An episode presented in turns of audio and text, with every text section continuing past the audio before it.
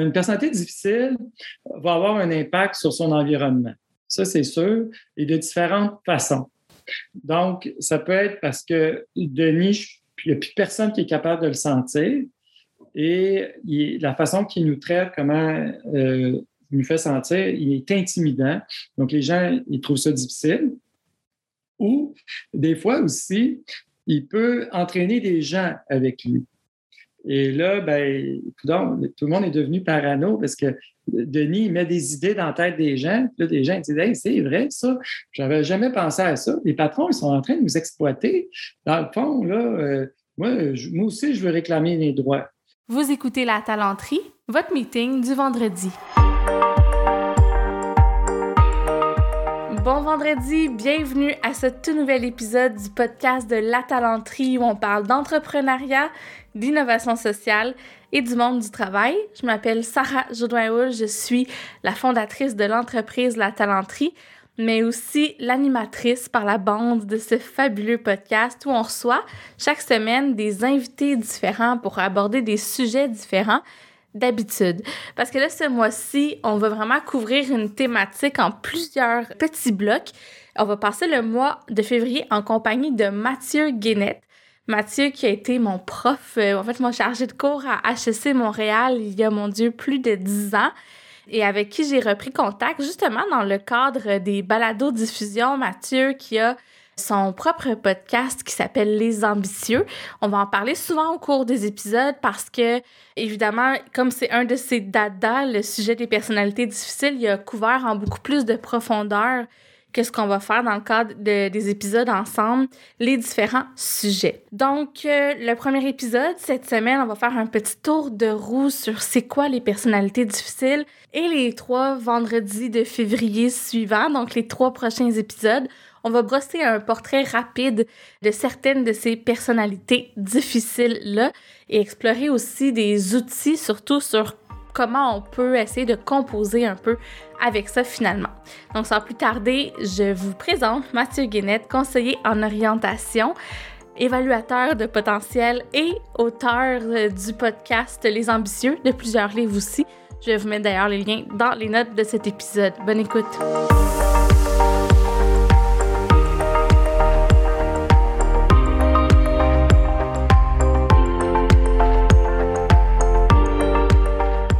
Mathieu? Allô, Sarah? Ça va? Ça va super bien. Je suis en forme. Yeah! Ah, mon Dieu, tant mieux parce qu'on a une coupe d'épisodes à enregistrer ensemble. Ah, oh, je suis prêt. on, va on reçoit Mathieu parce que j'avais envie qu'on parle de personnalité difficile. Parce que Mathieu, en plus d'être consultant en gestion, en développement de potentiel, puis d'être aussi conseiller en orientation, euh, tu es aussi un, expert, j'ai envie de dire, des personnalités oh. difficiles. Tu as donné le cours à HEC. Pendant dix ans, puis ben, je suis devenu par la, force des choses. Euh, ben, le sujet m'intéressait beaucoup. J'aime bien les gens marginaux, puis comment les aider. Je suis un petit peu marginal euh, à mes heures, à ma façon. Et euh, pour moi, je trouve ça intéressant aussi d'équiper les gens. Souvent, il y a des problèmes de relations. Mm-hmm. Puis, je trouve qu'il y a peut-être plus de choses qu'on peut faire qu'on l'imagine. Des fois, on pense que c'est sans espoir, puis il n'y a rien à faire. Puis je pense que le, le, but, c'est d'être humain aussi dans la façon de le faire. Là, ben oui, puis tu as donné le cours pendant 10 ans. Après ça, tu en as parlé aussi sur ton podcast, euh, Les Ambitieux, que je recommande à tout le monde à l'écouter, que je ben suis personnellement, religieusement. Génial. Fait qu'à la fin de chaque épisode, si tu veux, on donnera un peu euh, les, les, épisodes à écouter ou qu'est-ce qui pourrait être mm-hmm. intéressant pour aller creuser davantage, puisque là, on va vraiment faire un survol ensemble. Normal. Fait que, ouais. Fait que là, aujourd'hui, j'aimerais ça qu'on aborde la question plus générale, excuse-moi, plus dans le sens général, comme, tu sais, c'est quoi les personnalités difficiles? Qu'est-ce comment les, les déceler, qu'est-ce qu'on peut faire? Fait que je vais te guider là-dedans. Fait que je vais commencer par te poser la question, qu'est-ce que c'est finalement une personnalité difficile? C'est quelqu'un qui nous tape ses nerfs. ah, ben des fois, ça va arriver, mais pas forcément. En fait, on va faire une différence déjà entre un trouble de personnalité puis une personnalité difficile. Et, euh, mettons, une personnalité ayant des comportements difficiles. Donc, on va mettre ça à trois niveaux. De, plus, de, le plus intense au moins intense. Donc, un trouble de personnalité, c'est quelqu'un, on pourrait dire, qui a une incapacité à fonctionner au niveau de ses relations, au niveau euh, marché du travail, euh, en société, et qui pourrait avoir un diagnostic ou qui a un diagnostic au niveau de, santé mentale. Puis on fait attention parce qu'un diagnostic, c'est un acte médical.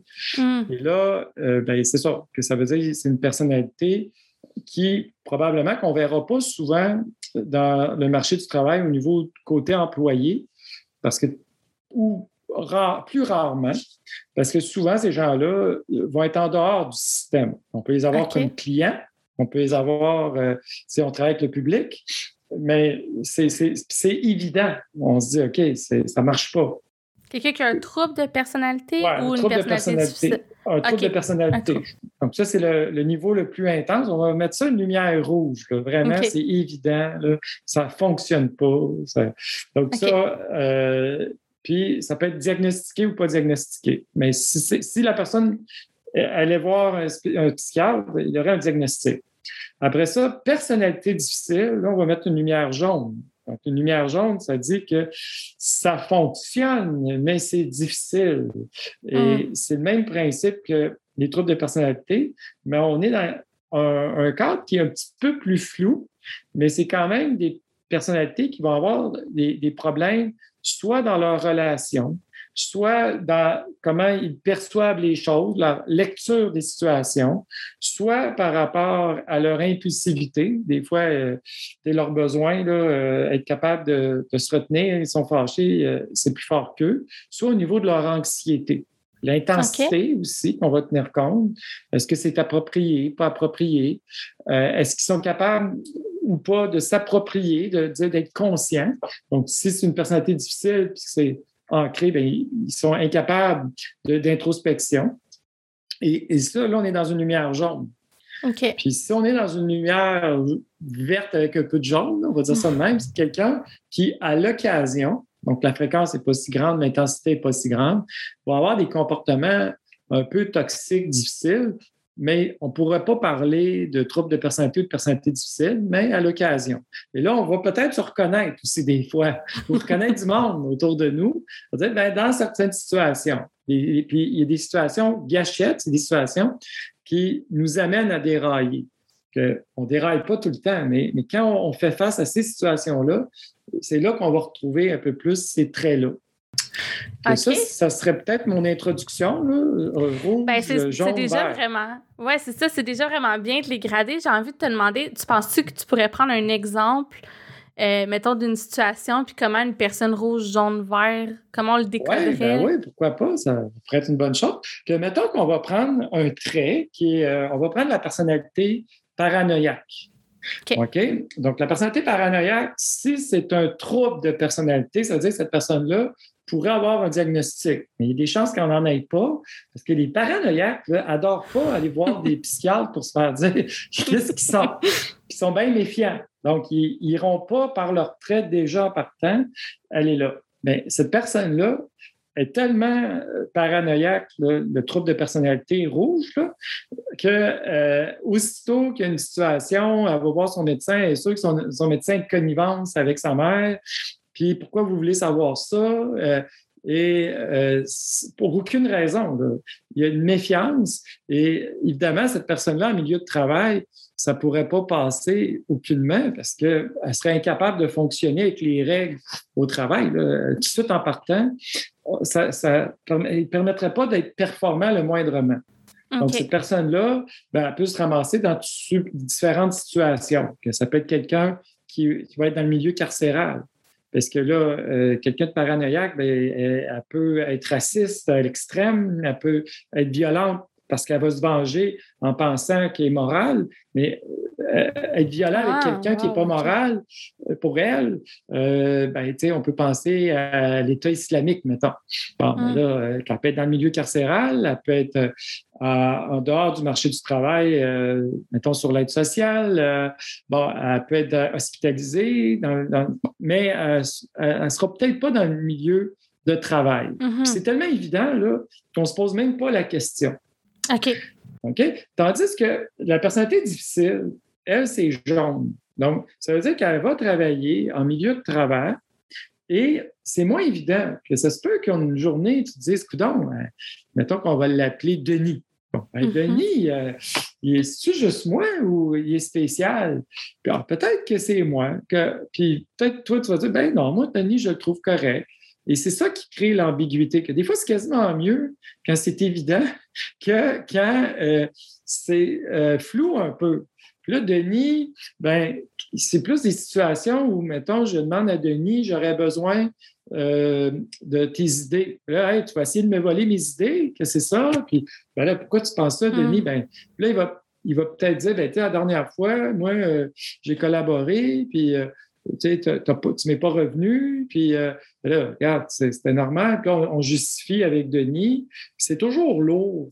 Puis on hmm. dit, ah, moi, Denis, là, si je peux l'éviter, autant Parce qu'il pense toujours que les gens ont comme un plan contre lui ou qu'ils l'aiment pas ou il y, a quelque chose du parano. Là. On, ils s'imaginent des trucs. Mais, mais en même temps, il y a des situations où ça se passe bien parce qu'il y a des situations gâchettes. la situation gâchette, c'est quand il y a de l'ambiguïté. Si je dis, écoute, Denis, euh, euh, j'ai entendu dire des choses à ton sujet et euh, ben, je ne peux pas t'en parler. Puis, moi, ben, je ne suis pas sûr qu'on peut te confier ce mandat-là. Là, ben, il y a beaucoup d'ambiguïté dans ce que je viens de dire. Puis, je te reviens, mais je ne peux pas te dire quand. Là, hum. lui, l'incertitude, ça signifie que c'est une menace. Mais c'est sûr que si j'ai un contact régulier, je l'informe, il va regarder sa personnalité difficile, je ne l'ai pas guéri, hum. mais ça va peut-être être moins apparent. J'essaie d'éviter de, faire des blagues parce que des blagues, c'est de l'ambiguïté. Ça fait en sorte que ça se passe mieux dans ma relation avec lui. Puis euh, là, ben, je réussis à gérer ma relation avec Denis, mais ce n'est pas euh, nécessairement une relation qui est facile et il faut que je fasse toujours attention. Donc là, je suis dans le jaune, puis il peut avoir des grands talents et son trouble, sa, sa personnalité difficile, peut avoir un effet positif parce que peut-être qu'il va dire, hey, Denis, va dire, hey, euh, je pense à ça, le contrat, là. Euh, moi, j'ai vu une clause, là. cette clause-là, là, n'est vraiment pas notre avantage. Puis on devrait vérifier ça. là, hey, merci, hum. Denis. Puis là, ben, c'est un peu. Des fois, il y a une utilité. OK? Puis ça, c'est jaune. OK. Puis maintenant, dans le vert, c'est encore Denis, là, mais il est un peu moins pire.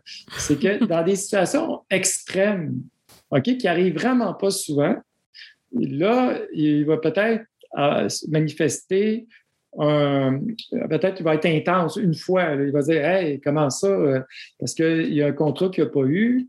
Puis là, ben, quelqu'un d'autre aurait peut-être réagi autrement. Puis là, ben, on voit une pointe euh, de temps en temps se présenter. Parce que les, personnalités qui ont des traits paranoïaques ont une tendance à avoir une lecture des situations qui est déficiente. Il va interpréter des choses, tu ne sais pas pourquoi, puis, euh, puis quand ils, pensent qu'ils ont été lésés, ben, euh, eux autres, ils, vont euh, se défendre, mais ils ne se défendent pas à peu près. Ils vont chercher à se venger. Est-ce que, je réponds bien? Oui, vraiment. Puis je me demandais, est-ce que le contexte, mettons, qu'on parle d'un milieu de travail, pourrait amener quelqu'un, du vert jaune au jaune, de dire, disons, un paranoïaque qui est dans un contexte très incertain, beaucoup de pression, de performance, de compétition de collègues, qui pourrait devenir plus intense? Ah oui, bien, tout à fait. Puis c'est sûr que les circonstances peuvent nous amener, mettons, on va dire ça comme ça, passer d'une couleur à une autre. Puis à l'inverse, ben, peut-être que s'il se sent un peu plus en confiance, euh, ben, euh, les, traits vont diminuer. Mais c'est sûr qu'on ne parlera pas de vouloir guérir, changer. Puis ça reste toujours un fond, mais euh, il peut y avoir des changements au cours de la vie pour toutes sortes de raisons. Mais généralement, c'est assez ancré. Le problème majeur des personnalités difficiles ou troubles de personnalité, c'est qu'ils ont de la difficulté à s'adapter, à changer leur comportement. Ils sont un peu crispés sur leur mécanisme de défense. Pour se hmm. défendre, justement, ils, vont aller avec. Euh, ils ne font pas une introspection de dire OK, est-ce que moi, j'ai agi de la meilleure façon? Puis c'est pour ça que c'est des personnalités comme les autres. La différence, c'est qu'une personnalité qui n'est pas difficile, qui a de l'introspection, qui a de l'empathie, ben, elle, face à une menace, elle va essayer de comprendre qu'est-ce qu'il y en est, puis elle va modifier son comportement pour essayer de mieux s'ajuster en fonction de la réalité. Tandis qu'une personnalité difficile, elle est, plus en train de vouloir que le milieu s'adapte à elle. Et elle, elle va rester campée, puis elle ne reconnaît pas qu'elle a des hmm. traits difficiles. C'est pour ça qu'elle reste difficile par rapport à une autre personne qui a vécu les mêmes choses, mais qui, elle, en vient tranquillement à s'améliorer, à apprendre des situations.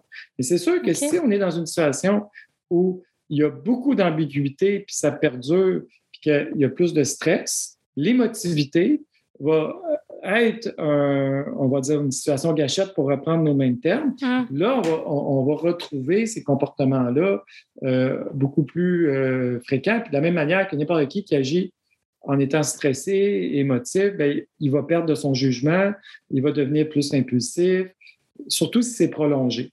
Euh, oui, je réponds est-ce oui. Puis est-ce qu'on sait qu'est-ce qui cause ça? Parce que tu as dit, ben ça prend un diagnostic pour vraiment dire que quelqu'un a un trouble de la personnalité. Ouais. Euh, mais là, les personnalités difficiles, je pense que c'est un peu plus flou de ce que j'en comprends.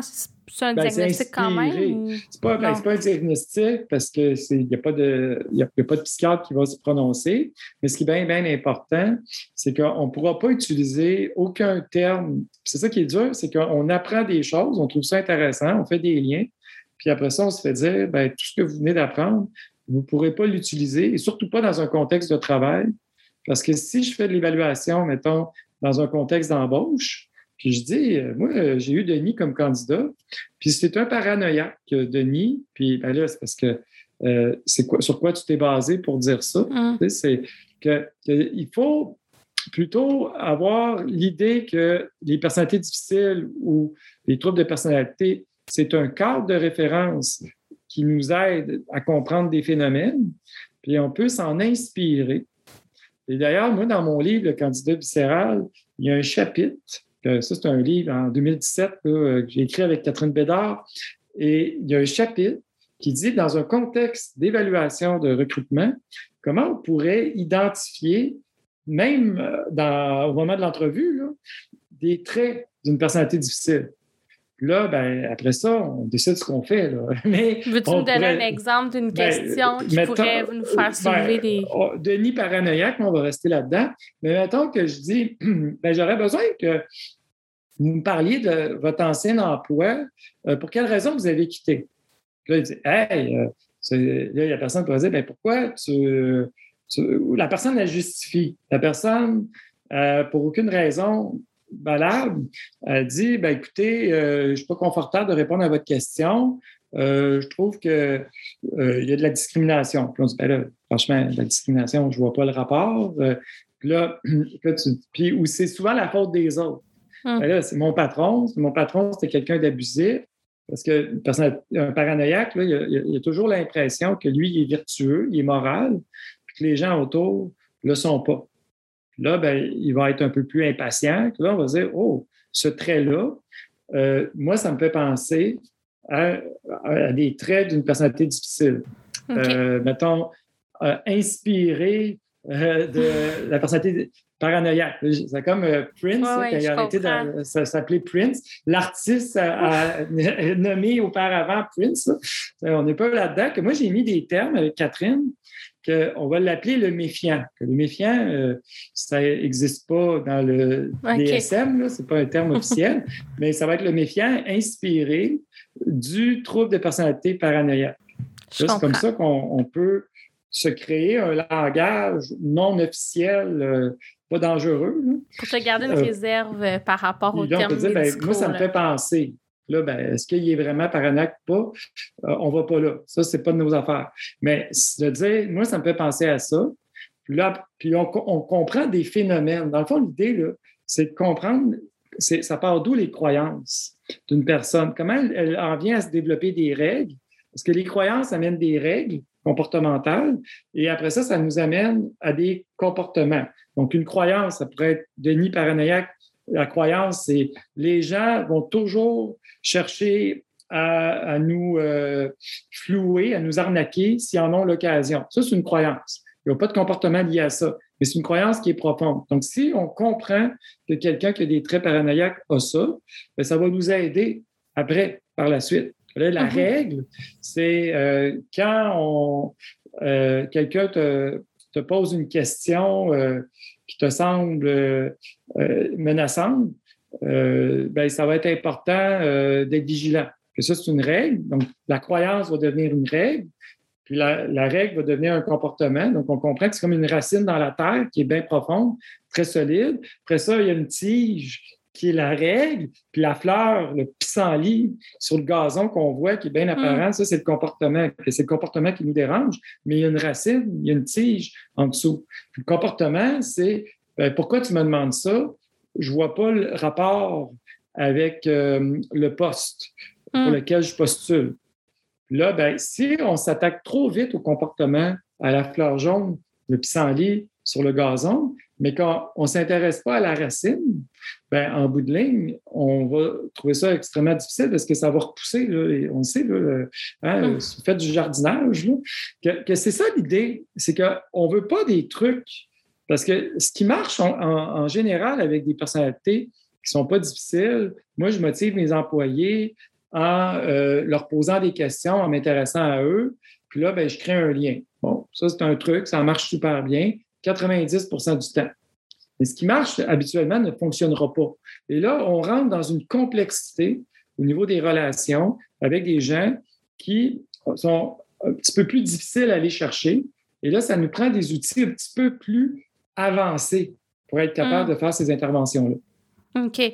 Puis, comme employeur, justement, à quel point c'est notre responsabilité? Tu sais, mettons qu'on le flag dans l'entrevue d'embauche. Est-ce que c'est de se dire, OK, c'est pas un bon candidat pour nous parce que ça va être compliqué? Ou plutôt de dire, OK, tu sais, on, pense pouvoir, justement, en ayant cherché des outils, le gérer? Fait qu'il y a deux, c'est à deux niveaux, dans le fond. Est-ce qu'on les discrimine, j'ai envie de dire, à l'embauche? Puis, une fois qu'ils sont en milieu de travail, tu sais, qu'est-ce qu'on fait, pour ben, gérer tout ça? En un, moi, je pense qu'on ne dit pas, on ne l'engagera pas sur une personnalité difficile. Ça, ça ferait discrimination. Mais c'est sûr que si on se dit c'est un poste où on a besoin de beaucoup de collaboration, puis d'écoute, puis il y a beaucoup d'ambiguïté. avec tout ce que j'ai dit, ben, on sait que cette personne-là, ne pourra pas performer. Ce n'est pas parce que c'est une personnalité difficile, c'est parce que en lien avec les attentes liées au poste, puis on n'a pas beaucoup de temps non plus pour l'encadrer. Puis euh, que moi, je ne me vois pas avoir cette personne-là dans mon équipe par rapport aux attentes. Elle ne va pas répondre aux attentes. Mais que c'est, on, discrimine plus le résultat, le comportement.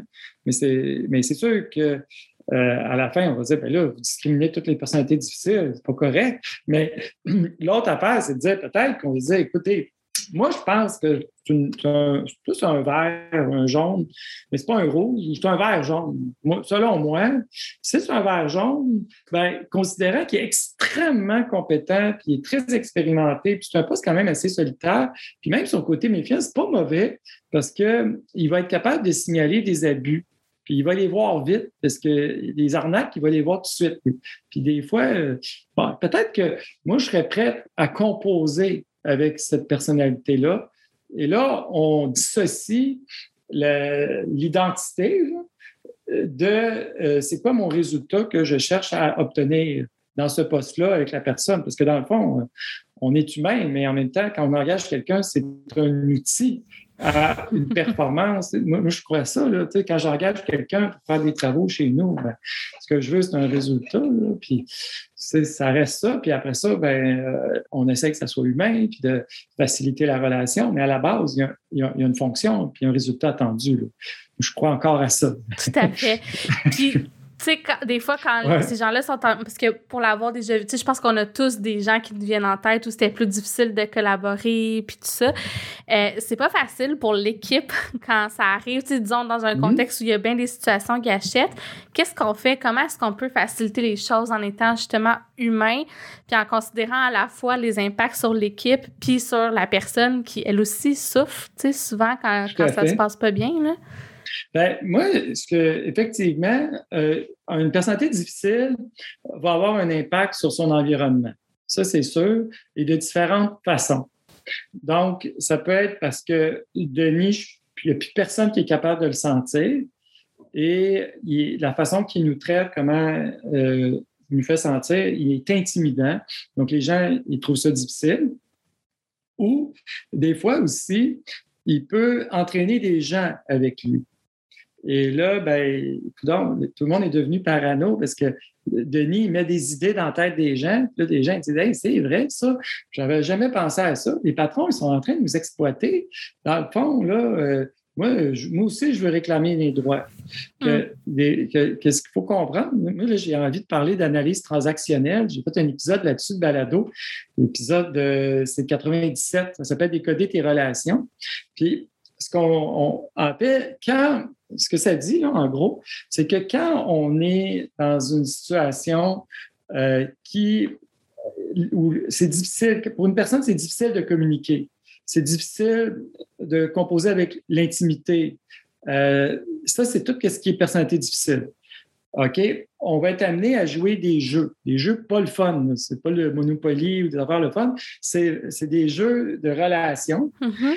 Et plus le problème est, grave, donc euh, jaune-rouge, là, on va mm-hmm. prendre mes, mes, couleurs, plus on va jouer à ces jeux-là. Mais on joue tout le temps à des jeux, forcément. Et on s'en rend pas compte, c'est inconscient. Puis les autres jouent des jeux avec nous, puis nous, on joue des jeux avec eux. Une personnalité paranoïaque va avoir tendance à être dans un état du moi qu'on va appeler le parent critique. Donc, il va être le parent critique qui va critiquer les patrons, qui va critiquer les autres employés. Il va être moralisateur. Et là, ça va amener les autres soit à se sentir avec lui comme un enfant.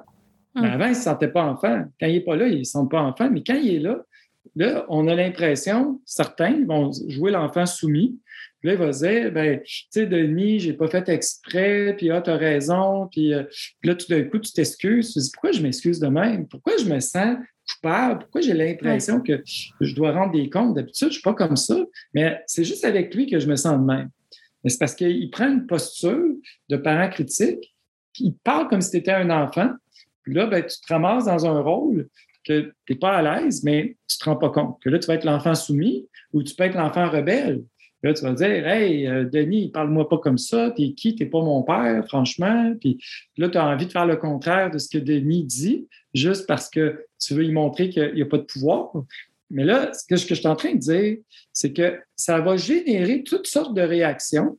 Des gens qui, habituellement, n'ont pas ce genre de comportement-là, ça va les provoquer. Puis ça va peut-être provoquer aussi chez l'autre un autre parent critique. Puis là, Denis, tu as raison, les employés ici, ça n'a pas de bon sens, ils ne se comportent pas bien. En tout cas, moi, je trouve que tu as raison. Que tout le monde se ramasse dans des jeux. Puis dans l'analyse transactionnelle de Rick Bern, si on simplifie, c'est ce qu'on cherche, c'est d'être idéalement dans des relations adulte à adulte. Et là, on est dans une relation qui est professionnelle, puis, euh, il n'y a pas de jeu de je suis plus fort que toi, tu es moins fort que moi. Que ça, c'est l'exemple du paranoïa. Que ça, ça va être beaucoup plus fort, ces jeux-là relationnels. Donc, ça va avoir un impact sur toute l'équipe. Puis, il y en a d'autres, comme euh, je te donne un exemple, le passif agressif, lui, des fois, il va jouer à l'enfant l'enfant rebelle surtout. Mm. Là, l'enfant rebelle, des fois, il est enfant soumis, des fois, enfant rebelle, mais il va amener les autres aussi à être enfant rebelle. Donc, une personnalité difficile va avoir un gros impact sur l'environnement. Il va peut-être faire en sorte qu'il va intimider des gens, il va peut-être amener des gens à devenir un petit peu plus euh, rebelles ou euh, euh, bref, ça peut aller dans plein de directions. Et les jeux, c'est ça qui fait en sorte que ça devient toxique, ça devient lourd et mm. difficile.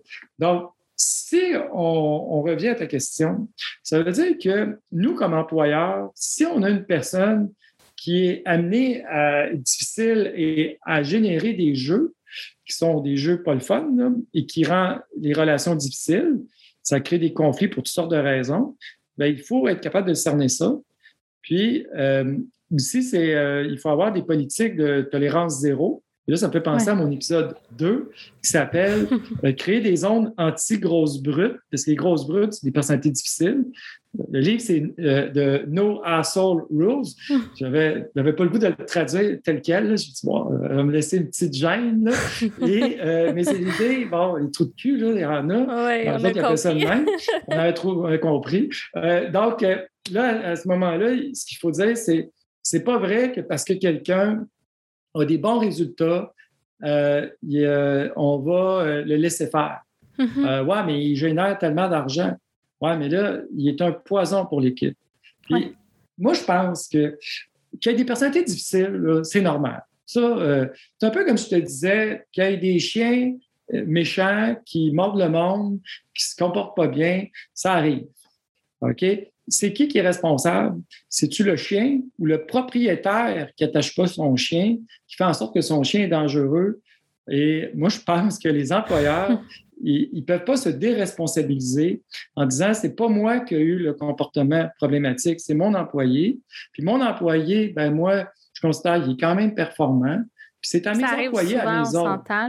ça ben arrive souvent. C'est souvent des, des gens performants dans, dans, leur métier, puis là, tu ne veux pas les perdre, mais c'est ça. Oui, parce que ceux qui ne sont pas euh, performants qui sont difficiles, ben, on s'entend qu'ils ne font pas des longues carrières. que, ceux qui sont difficiles et qui font des longues carrières, c'est parce que probablement qu'ils compensent par justement plein d'autres talents.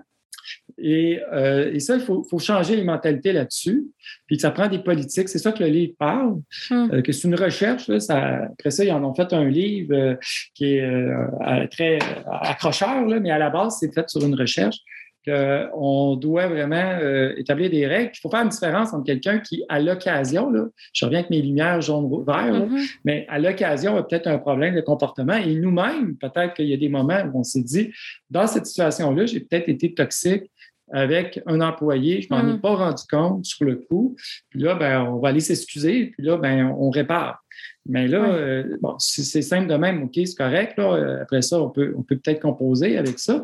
Mais si on, trouve qu'il y a vraiment des abus, c'est répété, on ne pense pas que ça peut. Euh, hum. Là, il faut, je trouve que l'employeur euh, doit, doit agir parce qu'il va.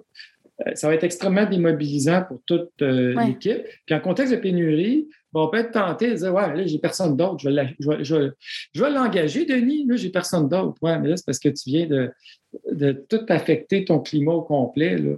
Puis euh, là, tu vas penser que tout le monde a un problème. Tu vas dire toute ma culture organisationnelle a un problème. Quand en fait, c'est un élément, la pomme pourrite, qui vient affecter avec ses jeux relationnels où euh, il vient créer des dynamiques ça peut aller euh, quand même loin. Puis avant de finir cet épisode-là, Mathieu, parce qu'après ça, on va faire le portrait un peu rapide des principales personnalités difficiles. Tu as parlé d'analyse transactionnelle, puis moi, je l'ai écouté cet épisode-là, ah, qui est excellent et que je recommande ah, d'ailleurs. puis là, tu parlais de, des adultes, tu as parlé des enfants euh, rebelles ou soumis, ah, des parents critiques, mais il y avait aussi le sauveur. Ah, vas-y. Oui, c'est ça. OK, excuse-moi. Oui, le parent euh, protecteur qui est sauveur. C'est ça, le sauveur. On parce. Ça, je trouve ça important. Puis je me dis, ça, ça force l'employeur. Des fois, les gestionnaires se placent dans une position de sauveur. Puis là, tu expliquais aussi que la dynamique se déplace. Je, te laisse l'expliquer, ça va être oui, plus clair que ben, moi. tout à fait. ben oui, ben écoute, ça fait plaisir. Mais ben, on n'a pas, il n'y a pas beaucoup de personnalités difficiles qui vont tomber dans le parent protecteur. Euh, parce que le parent protecteur est, assez empathique, mais comme un parent envers un enfant. Donc, ça veut dire qu'il est dans un mode de protection. Euh, il va dire, ben, euh, écoute, mettons, Denis, il n'a pas été fin avec toi, mais moi, là, je t'adore, hein, puis je veux que tu saches là, que tu peux venir me parler n'importe quand parce que tu es mon préféré. Ah, mais là, on s'entend, on est plus professionnel quand on parle de même. Là, c'est caricature juste pour qu'on comprenne. Puis euh, moi, je vais t'aider, puis je, vais te défendre face à Denis. Et là, on n'est plus professionnel, on est bienveillant, on veut aider. C'est le danger de la bienveillance. On devient condescendant. Au lieu d'aider nos employés à se responsabiliser, on prend les responsabilités à leur place, puis on va aller euh, confronter Denis au nom de cet employé-là. Que ça, c'est le parent protecteur. Et ça, comme employeur qui se veut bienveillant et humain, euh, on peut tomber là-dedans. Et le parent protecteur, il y a un côté sauveur. Et ce que je parle dans l'épisode, c'est qu'effectivement, il y a, euh, c'est ce qu'on euh, on parle du triangle dramatique, qui est une version mmh. du, de l'analyse transactionnelle. C'est basé sur le même outil. Bien, il y a un triangle. Il y a le sauveur, le bourreau et la victime. Que Denis au départ, c'est un bourreau. Et euh, moi, je suis l'employeur et euh, je vais être le sauveur.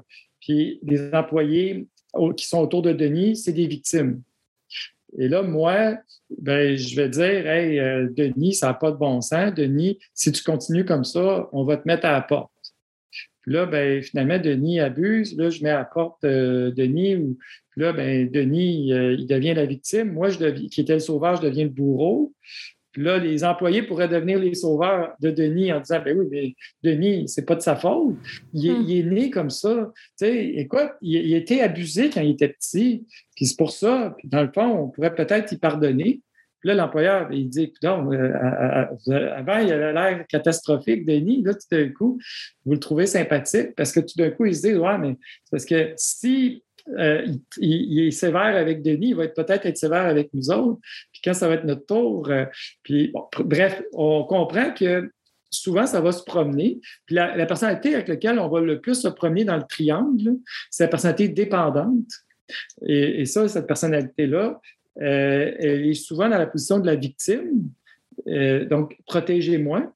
Mais elle va devenir un bourreau parce qu'elle va devenir tellement accaparante euh, et, elle va constamment se promener et des fois, elle, va nous forcer à devenir le hmm. sauveur. J'ai besoin de toi, aide-moi, j'ai besoin d'un conseil.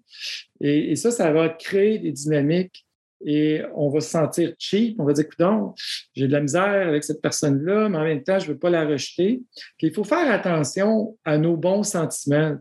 Puis adulte à adulte, ça veut dire être professionnel, ça veut dire de nous ramener à quelque chose qui est nos rôles et responsabilités, si je veux parler simplement. Plus rationnel, disons, que de tomber dans trop l'émotivité, euh, de s'en tenir C'est le danger du, discours bienveillant euh, en organisation, en fait. Oui. Ben écoute Mathieu, merci beaucoup, c'était super éclairant. Euh, là, on a quand même quelques traits à explorer, fait qu'on va se retrouver la semaine prochaine avec les auditeurs, si tu le veux bien, pour commencer ce, ce portrait des personnalités difficiles. Merci beaucoup. Pour les ressources, euh, on va mettre des liens dans les commentaires de l'épisode. J'invite tout le monde à aller écouter. Entre autres, Mathieu te parler de ton épisode 97, de ton épisode numéro 2 aussi sur les ambitieux. Fait que je vais mettre les liens vers ces épisodes-là. Il y a un épisode général, c'est l'épisode 37 aussi sur le livre sur euh, comment gérer une personnalité difficile. Donc, euh, lui, c'est peut-être une base là, euh, où je résume pas mal le, cours que j'ai donné pendant 10 ans, les, grandes lignes. Un crash course. Oui, le, le, cours était excellent et l'épisode aussi. Ah. Ça fait un moment que je écouté, mais je me souviens que je l'avais bien aimé, ah. puis je, ça me replongeait au HEC. Ah, Donc, ah, bon. merci beaucoup, puis on se retrouve pour la semaine prochaine. Bye bye.